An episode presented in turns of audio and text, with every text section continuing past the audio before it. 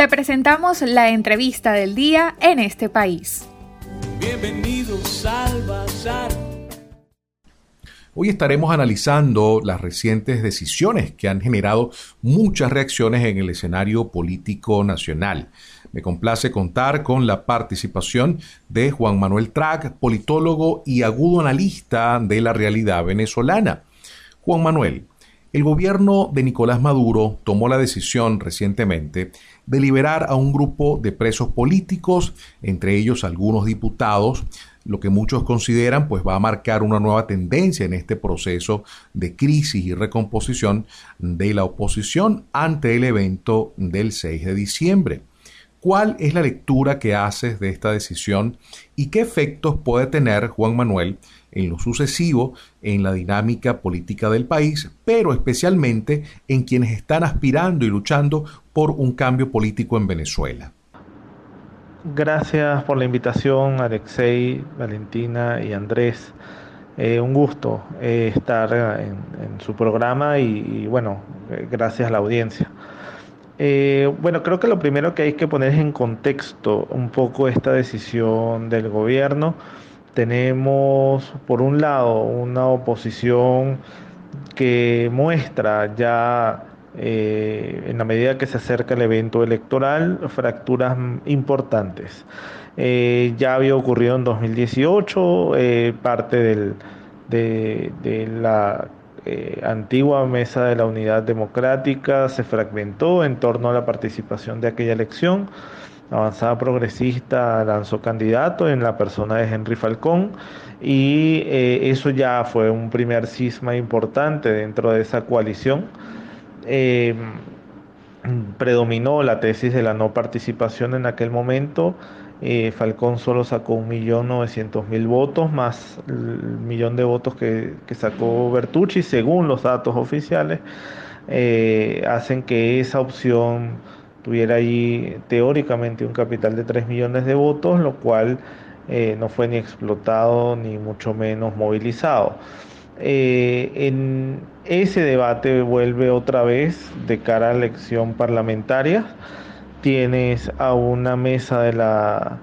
de la unidad que se fue, vamos a llamar, eh, desapareciendo, eh, transformando en, lo que hoy conocemos el G4 y eh, con el, la no participación de 2018 se monta la tesis del gobierno interino en 2019 por, porque no hay una elección reconocida presidencial y después de un año y y medio, un poco más de una agenda un poco eh, errática, vemos que los resultados no, no, son los esperados y se termina el mandato de esa Asamblea Nacional eh, y ese mandato hay que tomar una decisión. Entonces el, gobierno eh, está aprovechando esas fisuras, esas fracturas que hay dentro de la coalición que apoyó a Guaidó para estimular la participación de unos eh, y terminar de reventar, si se quiere, esa, esa precaria unidad. Y esto viene a cuenta ¿no? de las declaraciones de Enrique Capriles de, las últimas semanas eh, y la liberación de estos presos políticos eh,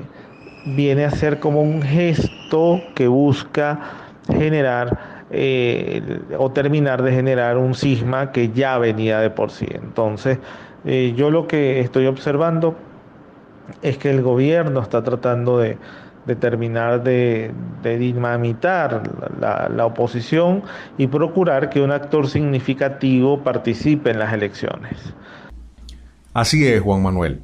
Y si los hechos siguen como la tendencia parece indicar, es probable que veamos los próximos días la inscripción de nombres del universo opositor que pudieran estar alrededor de la figura de Capriles inscribiéndose en esa elección parlamentaria. Queda pendiente lo que pudiera suceder con los nombres y símbolos expropiados a los principales partidos de oposición, el tema de las directivas nombradas. Pero me gustaría que hicieras un ejercicio de escenarios pensando en las implicaciones internacionales de estas decisiones, porque de seguro buscan darle legitimidad a una elección que ha sido señalada como carente de transparencia, garantías, como una elección no competitiva. ¿Qué opinas sobre este aspecto? Sí, como tú bien dices, ahí hay, un, un conjunto de elementos que hay que, que visualizar, ¿no? En primer lugar, creo que eh, el tema electoral va a pasar por las condiciones que logren cambiar. Eh, quizás el, problema más grave, además de credibilidad, que tuvo la mesa de diálogo nacional o los partidos, porque no es un instante, no, o sea, la mesa de diálogo son una, una constelación de partidos también eh, con algún tipo de diversidad en, su, lógica. El, el, fracaso fue que no logró arrancar condiciones creíbles para la participación en esta elección, sino más bien que reforzó de hecho elementos problemáticos del sistema electoral, ¿no? Pues empezando por la forma como ellos pidieron el nombramiento de rectores y luego por ser parte, algunos de ellos, eh, de imponer un sistema electoral que viola abiertamente la constitución,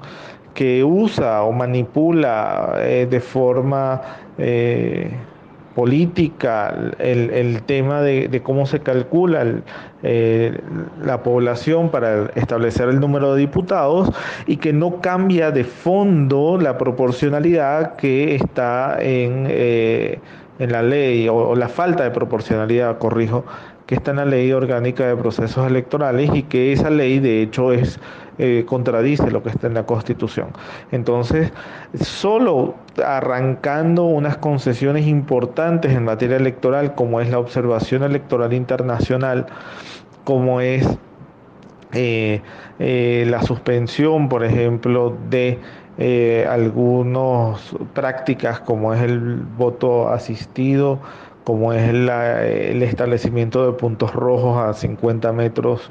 es decir, la eliminación de cualquier punto rojo, la neutralidad de, de las Fuerzas Armadas y algunas garantías mínimas para una, una elección que en términos técnicos sea competitiva. Eh, yo no sé si esa negociación está avanzando. Eh, Capriles ha sido bastante cauto con lo que ha dicho. Sí anunció la liberación de Requesens y sí anunció que venían otras liberaciones, pero no queda claro si estas liberaciones son de forma unilateral como un gesto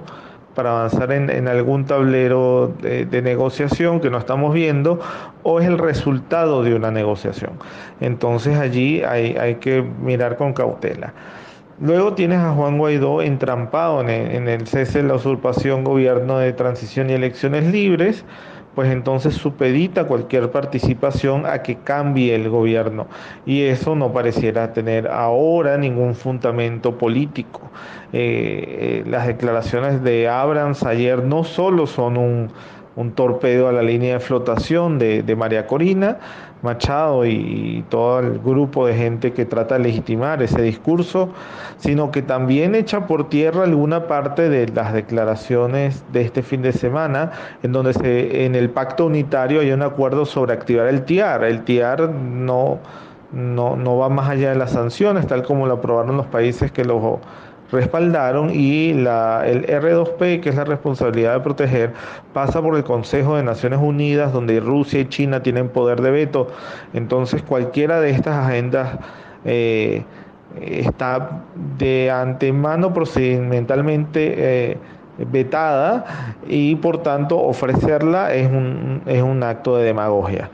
Entonces la consulta que propone Guaidó no queda claro hacia dónde va entonces yo no veo eh, muy claro eh, hacia dónde va la agenda de Guaidó. Y el escenario político eh, es hasta ahora ver eh, cuáles son las concesiones que está dispuesto a dar el gobierno en materia electoral para precisamente dar un, un aire de competitividad a una elección que no es competitiva, no solo por la manipulación del sistema electoral, sino por la manipulación de la oferta partidista. Si la oferta partidista se amplía, se abre y hay unas condiciones técnicas mínimas, pudiéramos ver un cambio de escenario en términos de ver unas elecciones no competitivas a unas elecciones semicompetitivas, en donde el gobierno, aprovechando la fragmentación de la oposición, va a decir el voto va a súper fragmentado, muy fragmentado y cualquier cosa que sea por encima del 35% le garantiza una mayoría al gobierno. No me, no me gustaría adelantar juicio en tanto en cuanto todavía están los acontecimientos en desarrollo.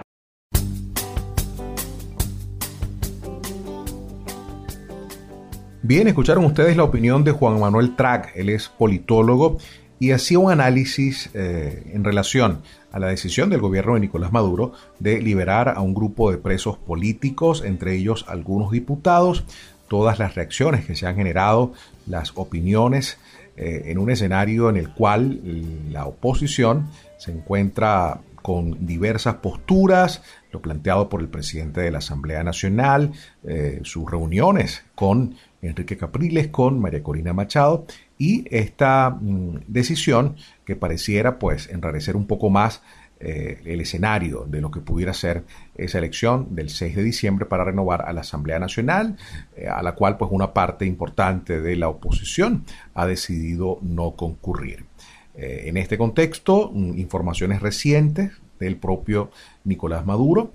según las cuales pues algunos de sus ministros estarían ah, retirando de sus cargos o se van retirar sus cargos para postularse a las elecciones parlamentarias. Por una parte, lo que pues le da un matiz distinto y revela eh, la importancia que tendría eh, esta elección y la necesidad de darle legitimidad a esta elección parlamentaria ah, de acuerdo pues a esta decisión.